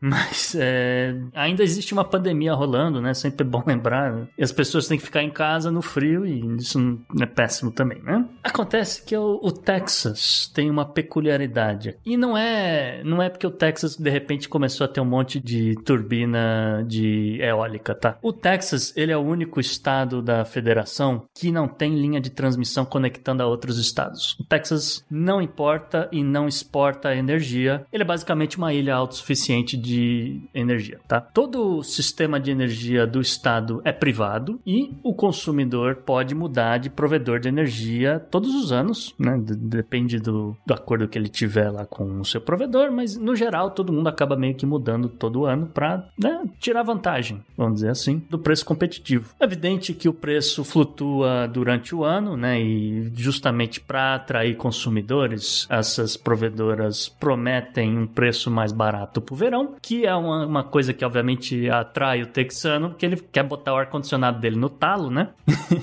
então a galera promete: olha, nos próximos seis meses vai ser baratinho, sei lá, você só paga 20 dólares. Aí chega o inverno, vem a facada para equilibrar as contas das, das, empresas, né? Enfim, o preço geralmente acompanha o preço do petróleo, porque né, 51% da matriz energética do Texas vem de gás natural. Então é evidente que uma coisa vai acabar influenciando a outra, né? E, bom, Acontece, né, que como eu falei, existe toda uma guerra de preços do mercado texano para baratear o custo da energia e as empresas acabam fazendo o que empresas privadas fazem, elas tentam realizar o trabalho delas também de forma mais barata possível. E isso, evidente que inclui deixar de tomar algumas iniciativas de prevenção, como por exemplo, preparar cano de gasoduto, oleoduto para baixa temperatura, né? Como, ou então com materiais e fluidos anti-congelamento. Né? A gente falou no especial sobre meio ambiente sobre a empresa privada de energia do Amapá, que falou: não, tudo bem, a gente consegue se virar com um transformador. Choveu, o transformador deu problema e a galera ficou sem energia.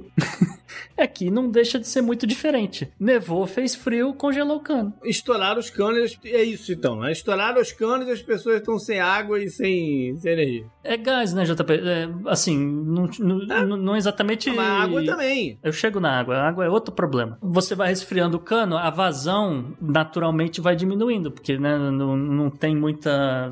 Você começa a esfriar o gás, o gás vai começar a se mover mais devagar devagar. Isso é uma coisa natural do gás. Até que aí a vazão diminui, a produção de energia na usina vai diminuindo proporcionalmente. Ou seja, Tá todo mundo sem energia para nada. Todo mundo não, mas 2 milhões de pessoas, pelo menos eu garanto que estão sem energia para absolutamente nada. Eu vi, não era maior o número de pessoas, 2 milhões só? Eu tinha visto um número maior. Hoje é 2 milhões, né? chegou a, a, ser 4 milhões flutuando, mas enfim, não importa. Mas é gente pra caceta, né? Gente pra caceta. É gente pra caceta, 2 milhões de pessoas sem energia é coisa pra caceta. Passando frio é, é, é coisa pra caramba, né? É. Até 2021 isso nunca foi problema, tá? Porque é sabido que faz frio no Texas, né? É sabido que neva no norte do Texas, mas isso nunca foi problema, porque nunca aconteceu de todas as regiões fazer um frio intenso desses. Então, o que as empresas faziam era: bom, ah, vai fazer frio aqui em Dallas, mas eu tenho a minha usina aqui um pouco ao sul, vamos dizer, em Waco, então eu vou jogar a, a energia aqui de Waco pro norte e vai dar tudo certo, porque não vai fazer frio em Waco, como vai fazer em Dallas, né? Só que não adiantou muito, porque como a gente falou, no, no norte tá menos 18, no sul tá menos 10, amigo, você pode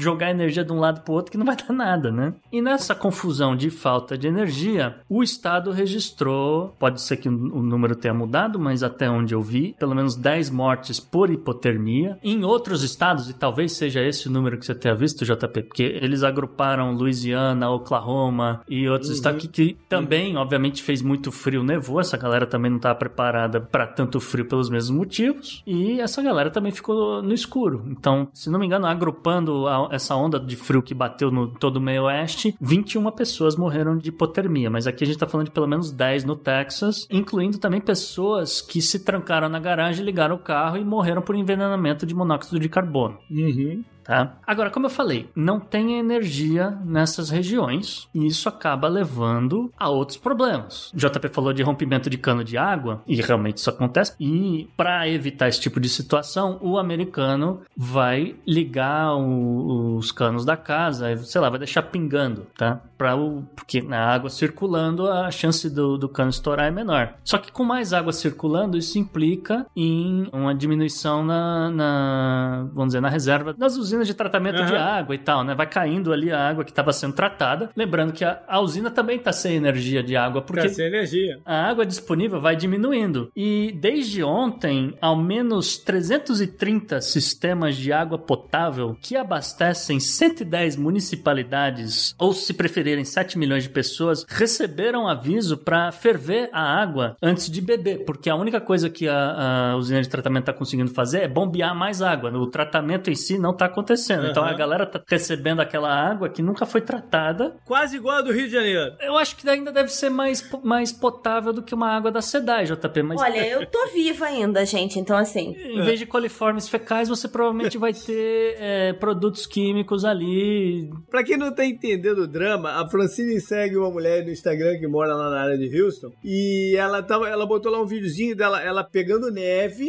Sim. botando um negócio e botando de frente pra lareira que tá Sim. Acesa pra derreter Sim. e ela poder usar como des... na privada, como descarga, mano. A situação tá nesse pé. Sim, véio, ferve a água e depois você pode. Ou então, como você falou, realmente você é só pra descarga, você vai jogar fora, então é, você só derrete, é. realmente. Enfim, então a galera tá sem energia, a galera agora tá ficando sem água e se não esquentar, logo mais é, vai ficar é, pior. Mas o Ted Cruz tá de boa, né? O Ted Cruz tá de, boa. Ted Cruz tá de boa foi para Cancún tal, parece que ia ficar até sábado, resolveu se antecipar, vai voltar amanhã cedo, seis da manhã, diz ele. É, voltou se, resolveu se antecipar porque, né? De o desgaste político de largar, né? Mas e aí, o, o, o, governo federal tem como fazer alguma coisa para ajudar? Tem, e o governo federal está fazendo o mínimo que ele, o que ele pode fazer, né? Essa é a realidade. A situação caótica, inclusive que transitar em, em estradas está perigosíssimo, porque muitas dessas municipalidades no Texas não tem nem o, o tipo, aquele caminhão snowplower, né? Que, que arranca neve, joga sal, tudo, ajuda, né? No, pô, Houston, Galveston, nevou na é, praia, é, tipo, não, não tem por, não tem por que né? ter um troço desse, né? Mas, assim, o governo conseguiu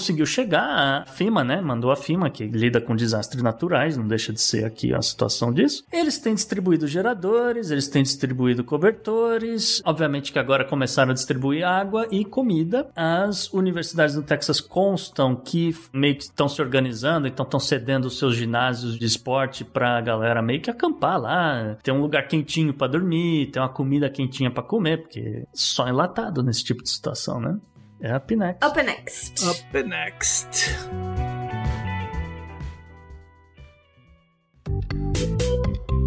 Our enemies are innovative and resourceful, and so are we. They never stop thinking about new ways to harm our country and our people, and neither do we. You can actually see Russia from land here in Alaska. Isa, entrou um dinheiro estranho aqui na minha conta, eu tenho que devolver? Gustavo, depende, tá? Depende, na verdade é esse a história do bizarro de hoje. Quem dera fosse verdade.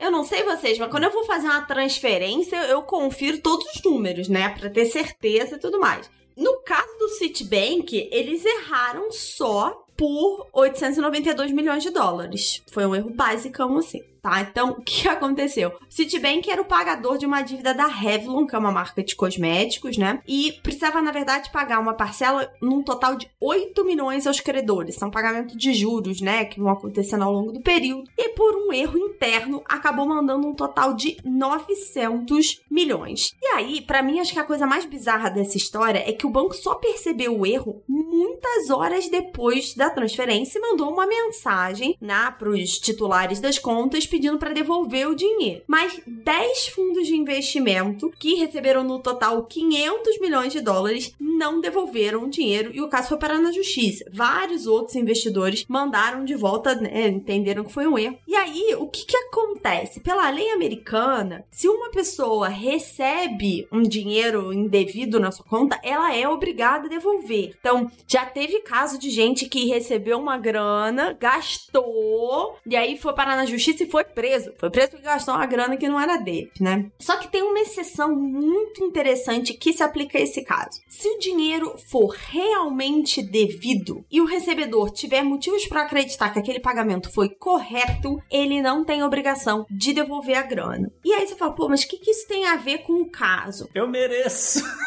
É, eu mereço. Não é um eu mereço, gente. Não é um eu mereço, não é o universo é, soprando a seu favor, tá? Não é isso. O que, que aconteceu nesse caso? O valor de 900 milhões que o Citibank mandou representava o pagamento total da dívida. Então, as pessoas que receberam, receberam como se a dívida estivesse sendo quitada. Tanto que várias mensagens internas desses fundos de investimento estão aí arrolados lá no processo, mostram que os fundos realmente acreditavam que era isso, que fosse um pagamento adiantado da dívida, que na verdade ia ser paga por muitos anos ainda. E aí, nessa primeira instância, o Citibank perdeu a causa. Então, os bancos não foram obrigados a devolver o dinheiro e vai, obviamente, o Citibank vai recorrer. E aí, o curioso é o seguinte: esse dinheiro agora meio que tá num limbo, porque não volta pro Citibank, a decisão foi favorável aos fundos, mas os fundos não podem gastar, porque se eles gastarem e depois Exato. deverem, eles vão presos. Exatamente. Então, esse dinheiro. Mas tá- eles vendem um títulozinho com ele ali como garantia, tá bonito. Olha só, o que rolou foi, foi o quê? Mandaram o estagiário pagar ele clicou no balance total em vez de clicar na parcela, foi isso daí? A melhor história que eu ouvi foi que no home office alguém deixou o computador aberto e o cachorro, o gato, pulou em cima da mesa e apertou. Eu acho que foi o estagiário. Eu acho que é coisa de estagiário. O estagiário, você tem aquela opçãozinha de clicar, tu vai pagar o cartão de crédito, tem aquela opção de clicar a parcela ou clicar o balance total. Ele clicou no balance total. Claramente alguém foi demitido, né, gente? Então, a historinha verídica. Você sabe que banco de investimento, não sei o que, antigamente a galera telefonava e. Ah, compra tal coisa. Eu sei de gente que já errou na vírgula. É, pessoal, a gente chama de dedo gordo. Pois é. Você aperta um, um zero a mais, a galera chama de dedo gordo. Enfim, up next. Up next. Up next. Cuidado com seus milhões pra não transferir errado, hein, ouvinte?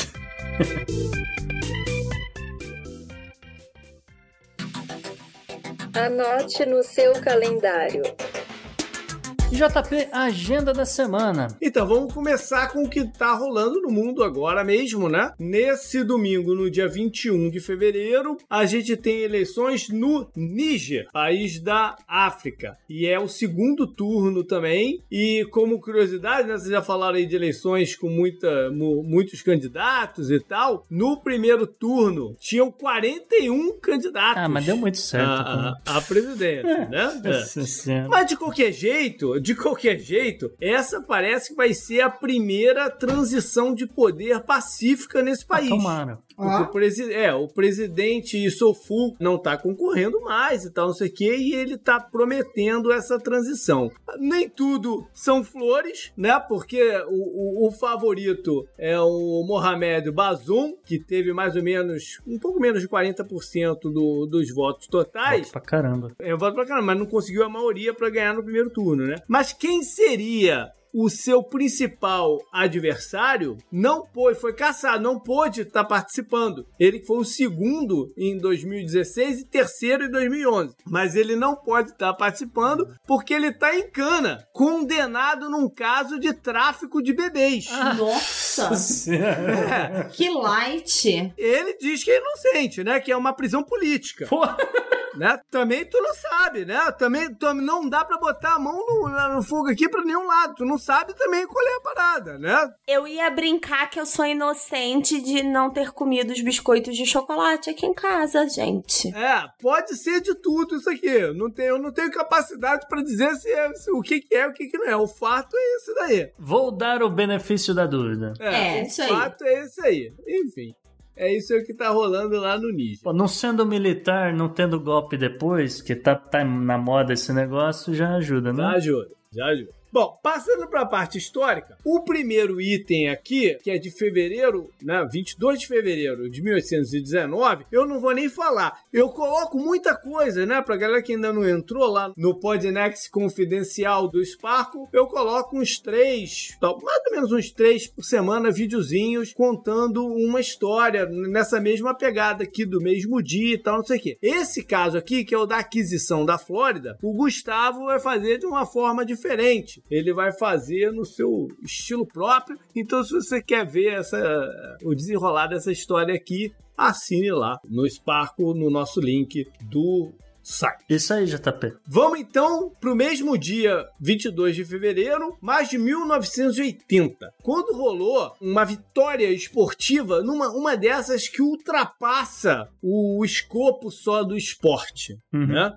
Foi na Olimpíadas de Inverno. Eu não sei quando mudou, né? Engraçado, porque a Olimpíada do Inverno que a gente pensa hoje em dia, ela é descasada dois anos das Olimpíadas normais. Sim. Mas essa daqui era no mesmo ano, né? 1980 teve a da, de Moscou do verão e teve em Nova York, né? A de, a de inverno. É provavelmente por conta de boicote à Olimpíada da Rússia. Não, não, não sei se foi, se, ou se era assim e depois mudou. Pode ser, entendeu? Que era assim e depois mudou. Mas enfim, foi quando Nesse dia, então, foi quando um time hum, de re, re, todo retalhado, com gente de todo lugar, uma média de idade baixa, né, que formava a seleção americana de hóquei no gelo, bateu a ultra favorita União Soviética, vencedora das últimas quatro Olimpíadas. E foi uma, uma dessas vitórias, foi 4 a 3 o jogo, e a vitória dessas que fica para virou filme, né? O, o Al Michaels, que é o principal narrador de futebol americano,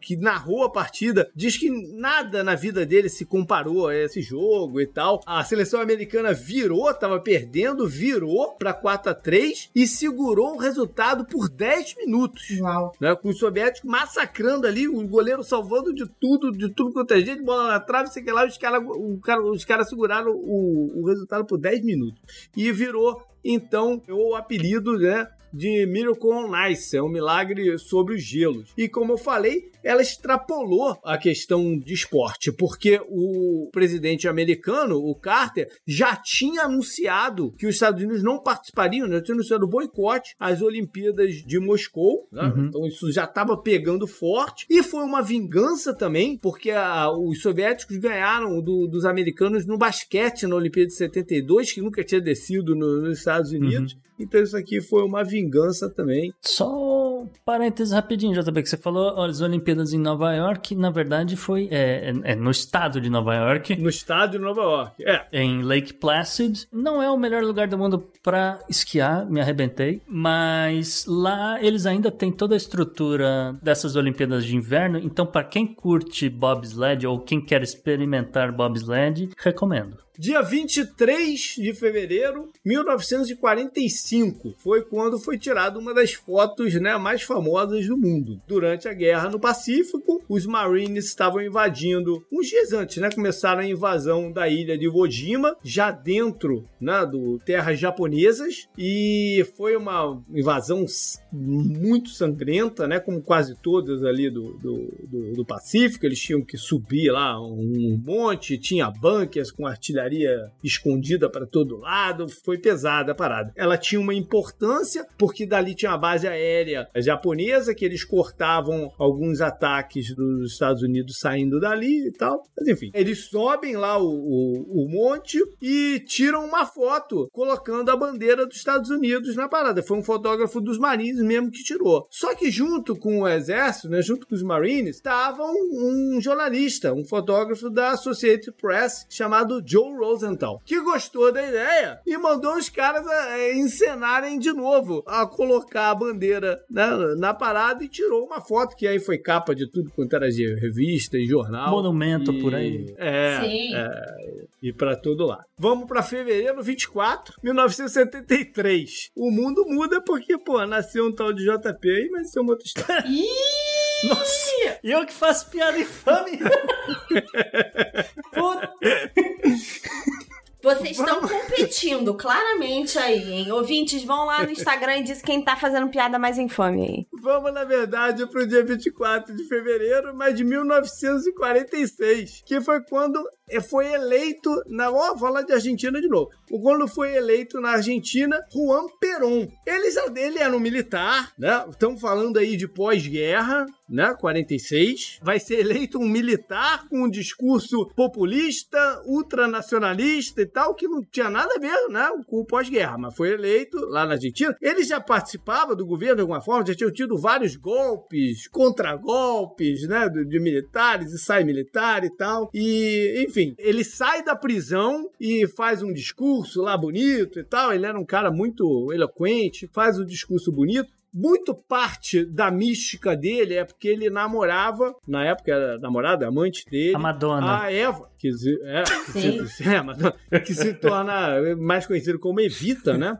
E ela era, ela era o lado ideológico da coisa, né? Influenciou muito ele e tal. E, enfim, aí depois disso, nesse dia, ele é eleito presidente da Argentina e ele vai definir um estilo de política, né? Que ultrapassa a ideia de direita e esquerda, tem peronistas que são de esquerda e peronistas que são de direita. A gente falou do Menem e o Menem é um peronista de direita, né? Ultrapassa essa noção do que a gente pensa de política e tal. Você saiu bem, JB. Eu ia falar, ah, por que, que você então não explica o peronismo?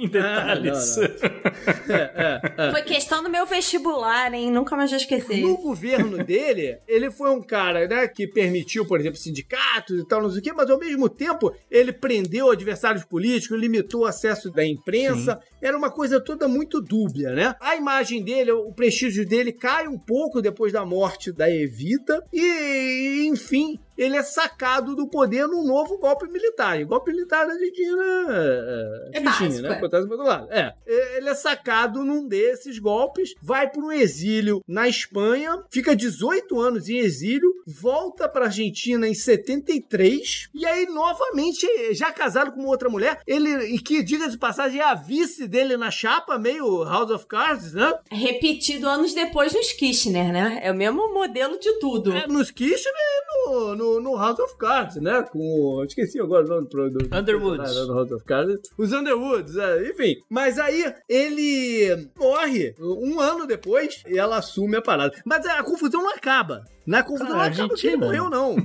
É, a Argentina não acaba que ele morreu, não. Em 87, o túmulo dele foi violado, onde ele estava enterrado, e os caras serraram as mãos dele. Caraca. O que era meio que uma mensagem meio de, é, antidemoníaca. Tinha, tinha um monte de Caraca. mensagem subliminar aí. É, em teoria, eles fizeram um pedido de resgate pro Congresso das mãos do cara, então, mas também já, já entra no negócio. Depois disso, moveram o corpo dele pra uma casa que ele tinha, que era a residência dele de verão e tal, e hoje em dia é um museu lá. E aí teve mais uma história nessa parada. Ele tinha uma filha que nunca tinha sido reconhecida, uma filha fora do casamento, chamada Marta Rolado. E essa mulher, ela pedia, há 15 anos, que ela pedia exumação do corpo para provar que ela era filha do cara de verdade.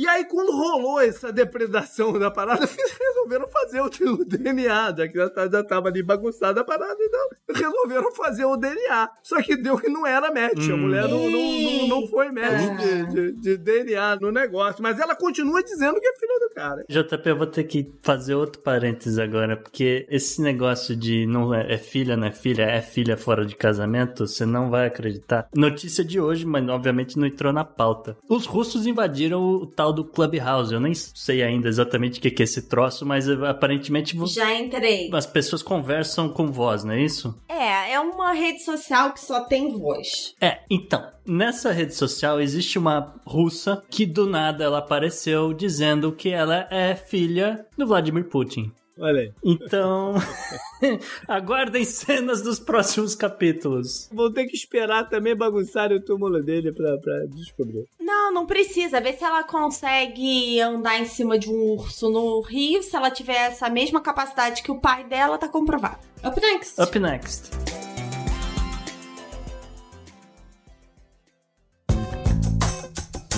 Esse eu recomendo pra você. Eu recomendo pra você. Muito bem, para fechar com chave de ouro, JP, qual a sua dica quentinha essa semana? É, não é muito quentinha, não, porque é uma publicação já de, de muito tempo, que eu li quando era adolescente. Mas enfim, vale aqui pena, porque eu, eu, vi uma discussão muito grande no Twitter essa semana sobre a qualidade de material da DC, né? Vindo aí por causa do Snyder Cut da Liga da Justiça e tal, ficou uma discussão muito grande sobre se a DC prestava ou não. Eu fiquei tentando lembrar o que, que eu li que, da DC que prestou. E aí eu lembrei, cara, de uma parada que eu li há muito tempo atrás, que foi publicada aqui no Brasil pela Abril na época e tal, mas eu acho que hoje em dia, da depois pela Panini também, não sei. Se chama Camelot 3000. Muito bom. Muito bom. É uma história muito bacana de um cara chamado Mike Barr. É um cara que encontra o túmulo do túmulo, onde tá o túmulo não, mas onde tá sepultado, onde tá, tá enterrado o, o rei Arthur. E aí o, tem toda uma mística isso do rei Arthur, né? Do corpo dele nunca foi achado, dentro do misticismo, né? Que envolve a lenda do, do rei Arthur e que ele poderia voltar e tal, não sei o quê. E aí ele volta, porque o cara achou o corpo dele ele volta. E aí no que ele volta, o mundo tá de perna pro ar com uma invasão alienígena, um monte de desastre. Descer. É, e ele convoca os seus cavaleiros, né? Que reencarnam nos mais variados corpos aí, inclusive não humano, corpo não humano, cavaleiro é, reencarnando em corpo de mulher. E, ah, parece uma loucura, mas a história é muito bacana. eu gostei muito na época que eu li e reli mais velho e continua bacana. Isso que é parada legal. Eu reli isso no, ah, não tem tanto tempo assim e continua sendo uma história bacana. É como todo material da DC, o que vale a pena é a viagem, né? E a dinâmica toda lá do Rei Arthur e tal, que é bem diferente do que a gente tá acostumado, só uma coisa em comum. O Lancelot continua comendo a guilha. Muito bom. Bom, galera, foi isso. Valeu aí por estar com a gente. E mande suas mensagens, né? Vocês, vocês já sabem como entrar em contato com a gente, mas sempre é bom relembrar. Tem o nosso e-mail, o contato arroba opodnext.com, mas pode também ser pelas mídias sociais. No Twitter, por exemplo, eu respondo no JP underline Miguel. Tem também o Gustavo no arroba Gu underline Rebel. E? E pra mim, no arroba Bela Fontanella, tudo com dois L's. E óbvio, você fala com a gente tanto no Twitter quanto no Instagram, no arroba arroba o Podnext. Se você não segue a gente no Instagram, primeiro de tudo, faltam só 21 seguidores pra gente bater mil no Instagram. E segundo, essa semana vocês estão perdendo uma sequência de stories que tá fazendo sucesso. Então, depois vocês eu corria lá. Tchau, gente. Até semana que vem. Um abraço, um beijo no coração do Texas. Vai, Henrique. É pura matemática, mudança climática no coração do Texas. Você pode negar, mas Darwin vai se lembrar.